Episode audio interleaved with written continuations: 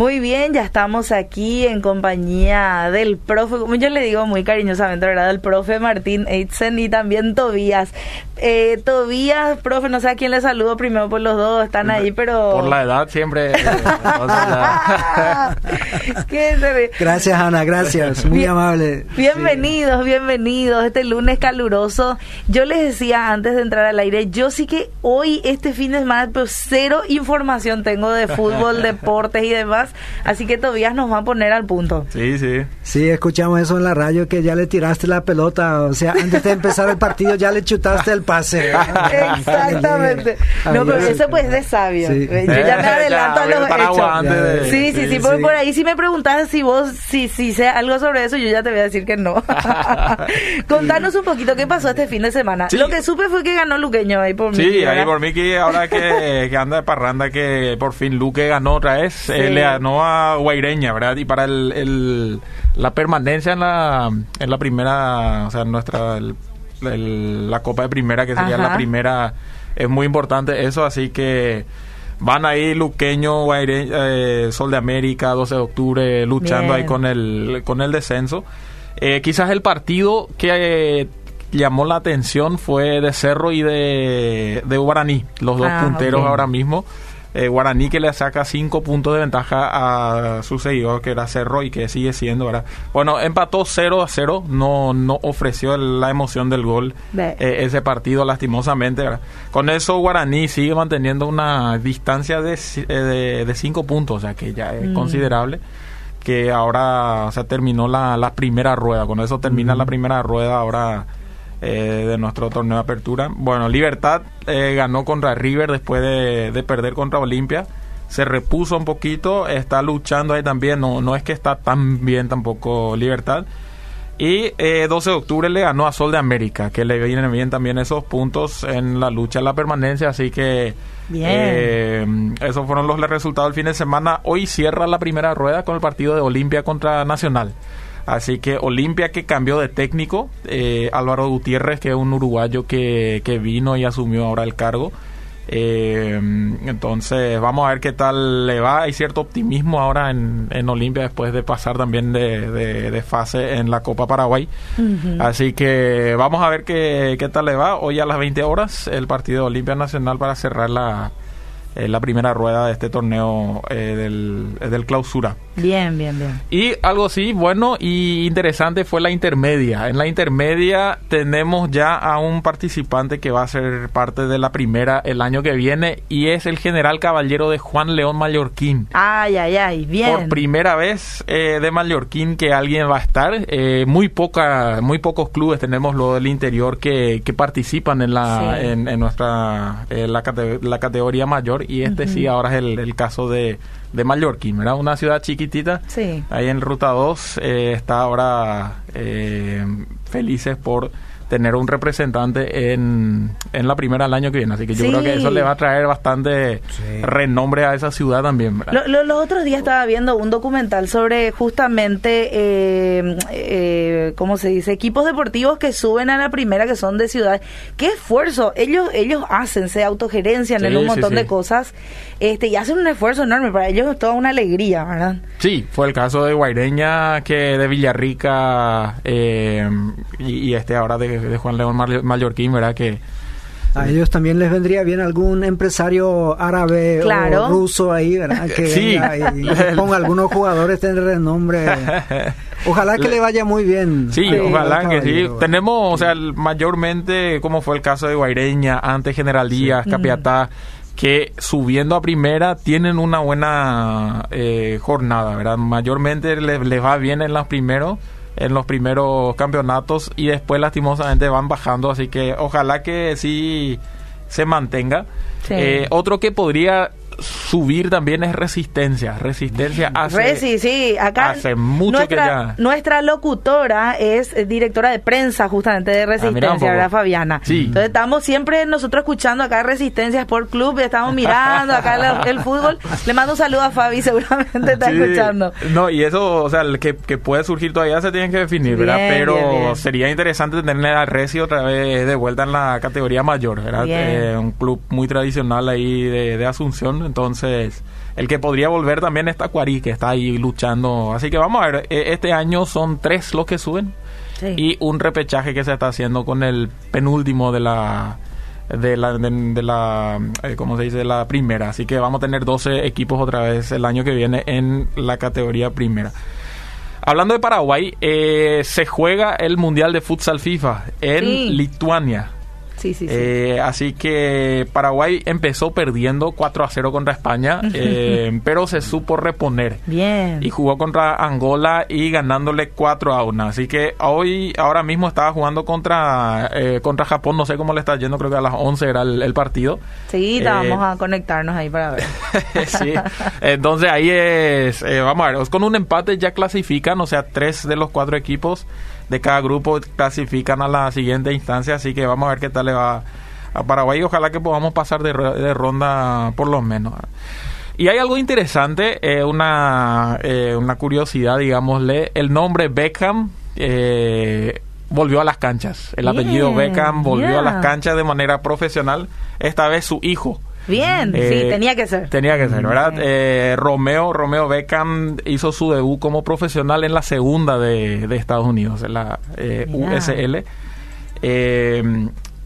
fue en el Fort Lauderdale, así se llama el equipo, y es una es el equipo filial del Inter Miami, que le pertenece a su papá. Mm. David Beckham, el, el gerenciador, el manager ahí de, del Inter Miami y bueno, este en la Fort Lauderdale que está en segunda división es su equipo filial, así que ahí hizo su debut. No fue muy bueno que según los comentarios, pero eh, tiene un peso cuando ves una foto con el apellido Beckham nuevamente en las canchas. Un poquitito de nepotismo por ahí. Puede ser, o sea, si yo era dueño de un equipo de fútbol, también iba a poner a mis hijos porque yo estaba convencido que eran los mejores futbolistas. Hay que ver, eso iba a decir, los resultados lo que son importantes también, ¿verdad? Claro, ese, este, bueno, ahora se puede hacer su debut, vamos a ver si se mantiene también, porque no siempre teniendo un buen papá, un papá futbolero, eso repercute en el hijo también, ¿verdad? no siempre, casi nunca. Casi nunca, ¿verdad? eh, salvo caso, por ejemplo, creo que Forlán, que sí, su papá fue profesional, él siguió, y hay algunos. Y el Schmeichel ahí de, Dinamarca. De Dinamarca, el Verón. Su hijo también llegó a ser arquero de la selección de Dinamarca y todo. Mira, qué bueno. Sí, eso, eso, por ejemplo, otro caso, la Brujita Verón de, de Argentina, ¿Ah, su papá se le llamaba Bruja Verón y a él se le decía brujita por eso porque era el hijo, pero tuvo una carrera muy buena eh, eh, pasando por Europa y, bueno, esos son algunos casos de, de, de, jugadores donde el papá le transmitió esa, ese gen deportivo quizás al y el, el hijo supo aprovechar. Es que el gen podés transmitir, pero la, disciplina... La disciplina, yo creo que ahí es donde, donde muchas veces falla, eh, digamos, ¿verdad? Y, y a mí me decían, bueno, esa es la diferencia entre Messi y Ronaldo, ¿verdad? Messi tiene el don pero Messi tiene la disciplina, eh, perdón, eh, Ronaldo, tiene la disciplina. No sé qué, qué, qué, tan cierto será eso, ¿verdad? No, y es cierto, o sea, Ronaldo creo que llevó a, a otro nivel el, en cuanto a la profesión deportiva lo que es la disciplina, ¿verdad? Es, es impresionante. Y hasta ahora, a los 36 años, este fin de semana marcó uno de los las carreras más veloces de la Premier League. Eh, haciendo eso a los 36 años, antes era impensable cuando ya Ronaldinho, Ronaldo, todos esos nombres grandes ya estaban retirados o jugando en México, en algunos eh, equipos para retirarse nomás, eh, este sigue manteniéndose a un altísimo nivel. y claro, es que hay que mantener este la disciplina para mantener también el estado físico y aparte, bueno, todo lo que implica también la práctica deportiva. Claro, y es un, un, tenés que renunciar a mucho que quizás te acostumbraste a tener un papá con, con tantos, eh, con tanta fama, con tantos bienes monetarios, digamos, de verdad. Eh, Así que vamos a ver qué tal le va a Romeo Beckham, que por lo menos hizo su, su debut como profesional ahora. Pero viniendo del apellido Beckham, quiero venir al nombre Fernández, al apellido Fernández, ¿verdad? De, Estados Unidos. Queremos venir a Villa Ayes, eh, donde Milton Fernández eh, empezó su carrera, no sé si tanto deportiva, pero él eh, trabajó en la iglesia del Sembrador de Villa Ayes donde empezó a trabajar con niños y adolescentes, que le, dieron esa responsabilidad de trabajar con los niños. Le gustó pero de alguna manera sentía que no era del todo todavía lo que le llenaba y le satisfacía. Entonces, en una de esas, el pastor se acerca y le dice, ¿por qué no querés empezar una escuela de fútbol? Empezar una escuela de fútbol, ayuda ahí y a la par enseñar valores cristianos. Para Milton, esos dos conceptos no iban de la mano. O sea, no entendía cómo eso era posible. Y fue ahí donde él recién se enteró de lo que es, o sea, escuchó de De Por Vida. Y ahí, eh, justamente en ese tiempo, como De Por Vida, hicimos un curso, que era el, eh, cuando es, o sea, lo que hoy en día sería el curso del agente formador, que entre paréntesis, quiero decir que estamos empezando eso también y después voy a dejar un número para los que quizás se identifican con Milton. Pero bueno, Milton eh, fue, participó de ese curso y se empapó de la visión de lo que es de por vida, ¿verdad? Del trabajo conjunto con la iglesia y la importancia que la iglesia tiene dentro de las escuelas deportivas para nosotros, eh, de cómo transmitir valores y principios bíblicos eh, a los eh, a niños a través del deporte. Fue ahí donde él realmente dijo, bueno, acá sí, esto es una herramienta que yo voy a poder aplicar, ¿verdad? Este sí, es algo práctico, tangible que yo puedo hacer. Entonces, él empezó eso siendo estudiante del SEMTA, hizo al lado en la Plaza San Felipe. Y hoy por hoy él eh, participó de otros cursos y no solamente se quedó siendo uno de los profes, sino que está desarrollando su tesis de cómo utilizar el deporte en las misiones. Eh, es parte del equipo de, liderazgo y hoy también él mismo él enseña acerca de la formación espiritual que nosotros ofrecemos justamente en el curso del agente formador. Pero Milton se dio cuenta ahí ese era su llamado. O sea, Dios para él le confirmó en ese curso eh, que él hizo de que ese era su llamado y desde esa vez él se dedicó, de lleno. Sigue trabajando con los niños, con los jóvenes en la iglesia de su iglesia, pero sí a lo que él se siente llamado es la escuela deportiva y trabajar con los con los chicos. Entonces, quizás, o sea, quiero aprovechar ya que vamos a lanzar uno de esos cursos. Eh, quizás alguno se identifica con, Milton, ¿verdad? Que de alguna manera ve en el deporte que es posible algo, pero no sabe de qué manera engancharlo. Eh, tenemos el curso de la gente formador que ofrecemos como de por vida, donde justamente eh, le capacitamos en cómo formarle al niño de manera integral, en lo deportivo, en lo espiritual y en lo personal también. Y después eh, temas como manejo de finanzas, la ley de protección a menor que pasa en caso de abuso y todo eso, cuál es, porque tenemos muchísimos de eso también. Entonces, temas eh, prácticos que hacemos juntamente con la Universidad Evangélica del Paraguay. Entonces voy a dejar un número eh, para que los que quieran contactarse puedan eh, hacerlo al 0985 215 955. Entonces, a ese número pueden contactarse si quieren tener más información o seguirnos en nuestras redes, arroba de por vida PY. Bien. Entonces, bueno, con eso con esa historia de Milton y un poco la invitación del, del curso, eh, ya te quiero dejar a vos, profe, para hablarnos del éxito, qué significa para ti. Mm, imagínate un poco. Eh, muchas gracias, Tobias. ¿Cómo se llamaba tu tesis? el, eh, ¿Cómo era? El, el, entrenador cristiano de fútbol y su influencia en el joven varón. Mm. para aquellos que no sabían, acá Tobías también es licenciado y yo estaba preocupado más que Milton te iba a copiar tu tesis. No, no. Eso te preguntaba. no. Los que somos docentes en la uh, universidad, entonces escuchamos siempre. Es que Tobías es la envidia de muchos. He escuchado otros estudiantes que dicen, increíble, él tiene la suerte de hacer lo que dice en su tesis. Ah. claro.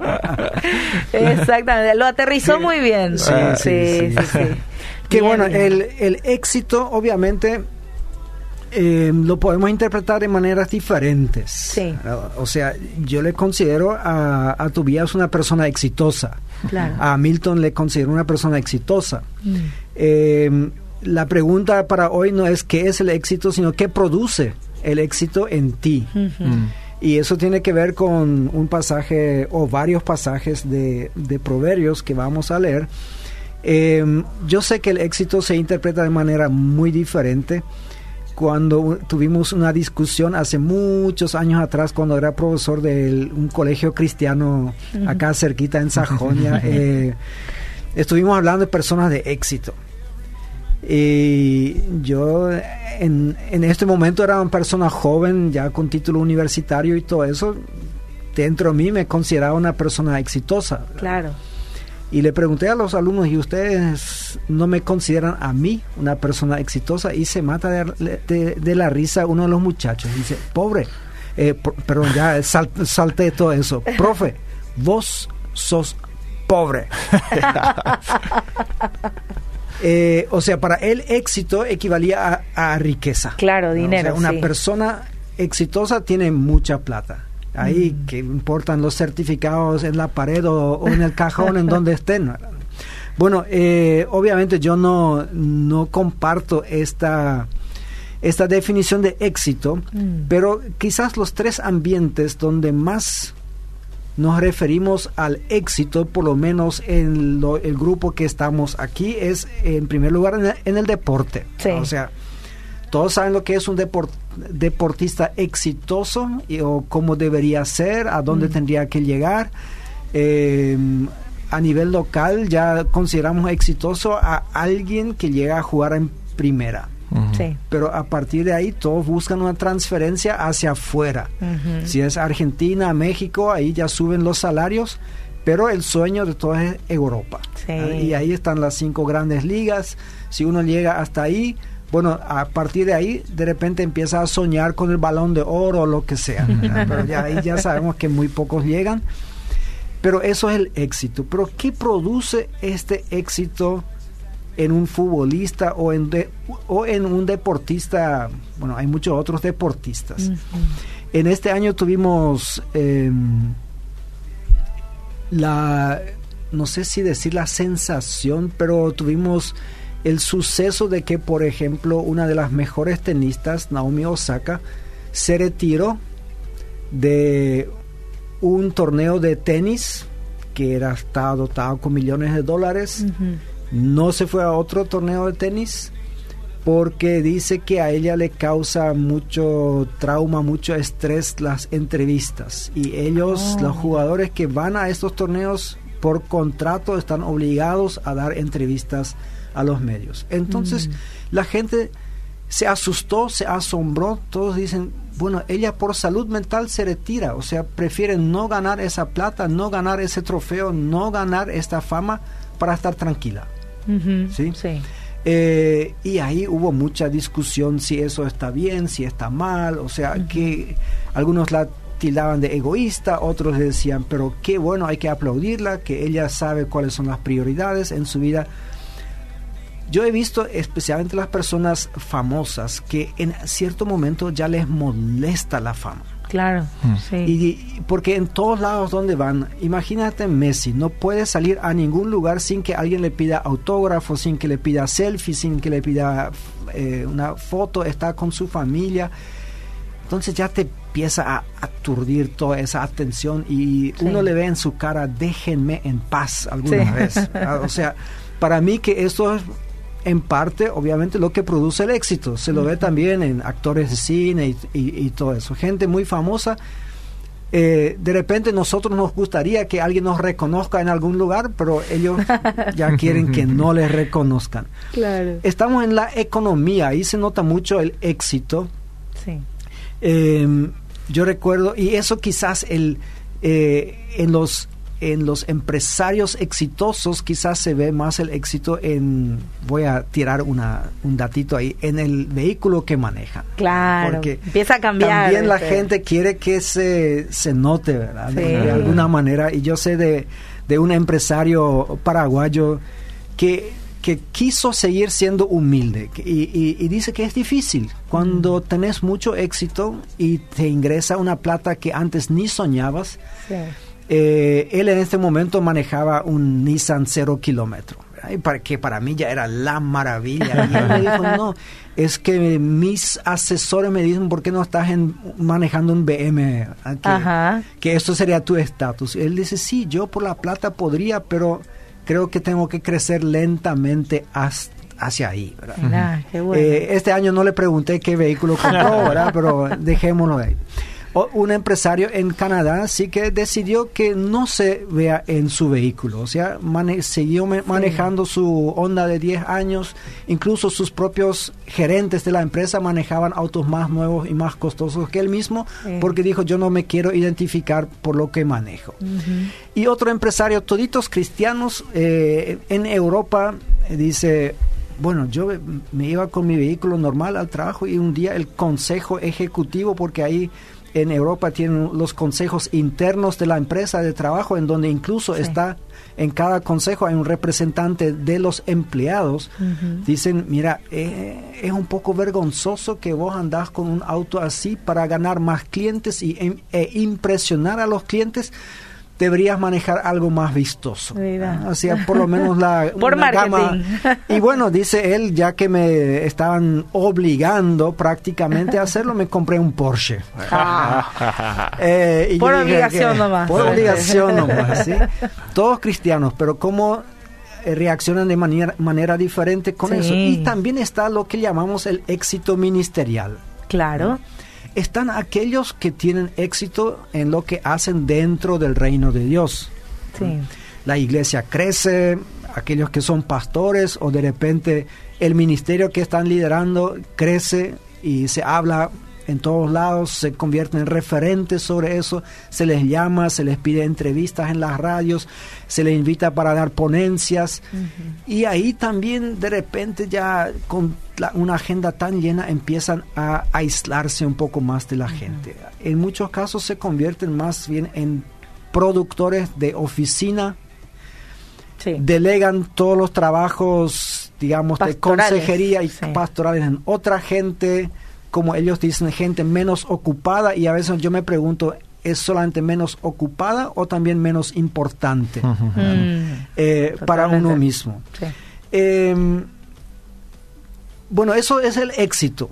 Y el éxito, lastimosamente, en muchos casos lleva al orgullo. Es casi inevitable porque la persona se siente bien por lo que hace y todo el resto también le hace sentir bien. Sí. dice, algo estás haciendo bien, obviamente.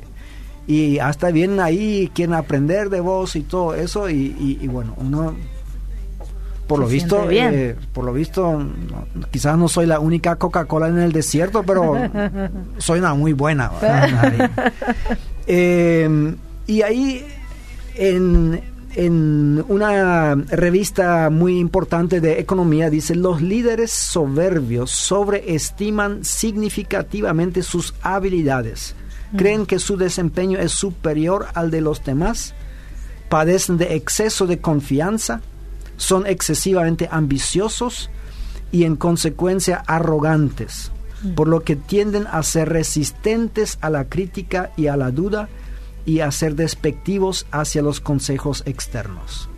Totalmente. O sea, hay un gran peligro en eso cuando uno piensa que el éxito le da derecho a tomar decisiones, aunque otros te dicen que no, pero ¿quién es el otro para decirme que no? Si yo soy el que le ha demostrado a, propios y extraños cómo se hacen las cosas. Eh, uno de esos casos fue un tal un, un señor Richard Fult, que probablemente nadie recuerda hoy en día, pero él era considerado el gorila en lo que era Wall Street antes, que es el, sector financiero de Nueva York, en donde todas las empresas del mundo tratan de, estar en, la bolsa de valores de Wall Street. Era la empresa, la cuarta empresa más grande de los Estados Unidos que él, con su arrogancia, su soberbia, su orgullo, llevó a la quiebra porque no le escuchaba a nadie, él había sido exitoso en su momento y no se dio cuenta que algunas circunstancias cambiaban, que las cosas no iban a seguir siempre así. Y bueno, eh, a veces hablamos de explosión, pero en este caso fue una implosión. del, y algunos hablaban de la burbuja y, cosas por el estilo. Eso fue en el pasado. Ahora, yendo a la Biblia, nosotros tenemos en Proverbios una cantidad de versículos sobre el orgullo. Yo mm. quiero mencionar solamente algunos. En Proverbios 11.2 dice, con el orgullo viene el oprobio, con la humildad la sabiduría. Mm. Estuve pensando en eso cuando al principio del programa ya dijiste, yo no sé nada de fútbol, voy a aprender. bueno, es una señal de humildad, ¿verdad? Cuando uno dice, acá yo quiero aprender, eh, eso trae sabiduría al, al, corazón. En Proverbios 13 dice, el orgullo solo genera contiendas, pero la sabiduría está con quienes oyen consejos. Mm. La gente exitosa a pesar de todo su éxito, si quieren mantenerse humildes, deben seguir escuchando a los otros. Obviamente, si eres director de una empresa eh, o propietario, las decisiones debes tomar tú. Claro. Pero el escuchar a otros nunca es de más. Ahí puedes escuchar cosas a tu favor, cosas en contra. Eh, como ya leímos antes en la cita que yo mencioné ahí, el el no escuchar las críticas. ¿Quién es este para decirme que yo estoy haciendo mal? Eso es muy peligroso. Proverbios 16. Ahí dice, al orgullo le sigue la destrucción, mm. a la altanería el fracaso. Em, y eso hemos visto en muchos deportistas. O sea, en cierto momento el problema con los deportistas es que tienen normalmente un ascenso meteórico. Sí y tanta fama de una vez parece que le hace mal. Y varios analistas de futbolistas paraguayos han dicho eso, que nuestros futbolistas no prosperan en Europa, con muy pocas excepciones, porque es demasiado, lo que demasiado rápido. O sea, eh, no queremos desprestigiar el interior del país, pero como ellos dicen, vienen de la campaña y de repente están ahí en Londres, en Múnich, en Madrid o donde sea. Claro. Están en primera plana o segunda plana de, los diarios, de las revistas deportivas y todo eso. La gente viene, te pide autógrafo.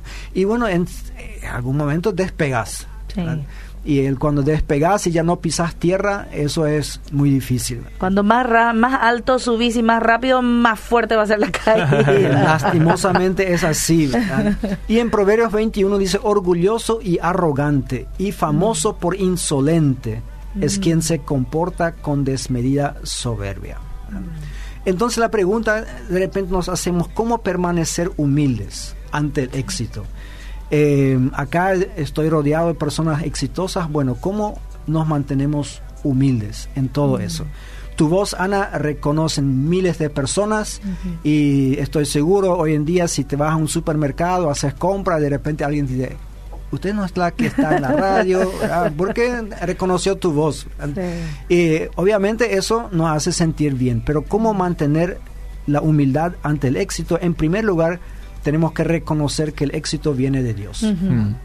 Eh, nosotros estamos en su obra, puede ser que hicimos algo bien, probablemente lo hemos hecho, pero el éxito eh, viene de parte de Dios. Entonces eso ahí ya debería desinflar un poco nuestro propio globo y decir, bueno, por la gracia de Dios, como dijo Pablo, soy lo que soy. ¿sí?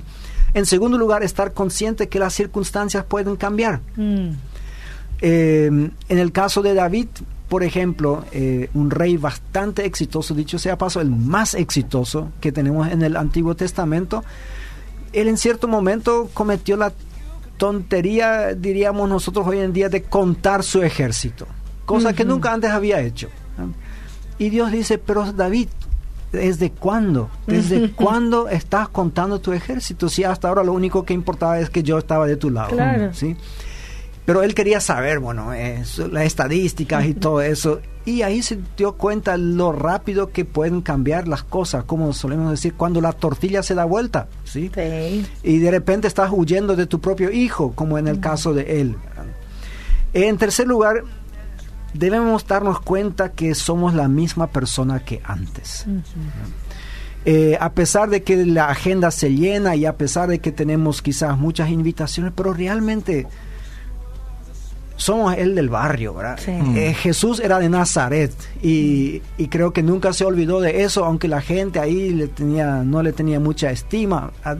Em, dentro de nosotros no ha cambiado mucho y sinceramente a veces las personas tenemos miedo, ¿verdad? porque nos damos cuenta que la gente nos está elevando a un sitial en donde de repente hasta nos sentimos incómodos, porque decimos, no, yo soy una persona, no tengo tanto conocimiento como la gente piensa, no soy tan especial como la gente piensa, y en qué momento se van a dar cuenta de eso y nos van a, pueden dejarnos caer, ¿verdad? Y ahí, en cuarto lugar y último, ahí viene otra vez Dios en el juego. Con, debemos concienciarnos de la dependencia de Dios. Mm. De que nosotros dependemos de Dios. Eh, el día de mañana, si usted, estimada Ana, pierde su voz, cosa espero que no suceda, ¿usted quién es? Ya no es la locutora querida por todo el mundo porque no te escucha más, pero delante de Dios no ha cambiado nada. Delante de Dios eres tan preciosa y valiosa como siempre. El día que yo no pueda enseñar más, eh, ¿quién soy yo? Sigo siendo Martín Eitzen, aunque quizás se quita el profesor de ahí y todo eso, pero delante de Dios las cosas no han cambiado. Entonces, la dependencia de Dios, la, la conciencia de que dependemos de Dios, de todo nuestro trabajo, de todo lo que hacemos, nos mantiene humildes, o debería mantenernos humildes, porque depender de otra persona y en más de Dios siempre nos humilla. Y por eso es un sabio consejo que nos da, dice la, da la Biblia, que al que se humilla, mm. el que se humilla será enaltecido. O sea, humillémonos nosotros. Porque si nosotros no lo hacemos, la vida se va a encargar de hacerlo. Ay, ay, ay. Me, me, hace acordar a Pablo, ¿verdad? En diferentes situaciones, Pablo también lo vivió, ¿verdad? Quizás en un inicio no era el que uno se imaginaba el predicador, pero el resultante, que, que lo que resultaba de, de él, y me imaginaba y escuchaba nomás en mi mente lo que él decía, de los pecadores soy el primero. Seguía reconociendo su realidad y bueno, que seamos más humildes y más como Pablo también. Es casi como Olimpia, que de los colistas somos primero. eso no hay que Discúlpame, eso ya. Ahí están los dicho por un olimpista, fue dicho por un olimpista. Quisimos ser humildes.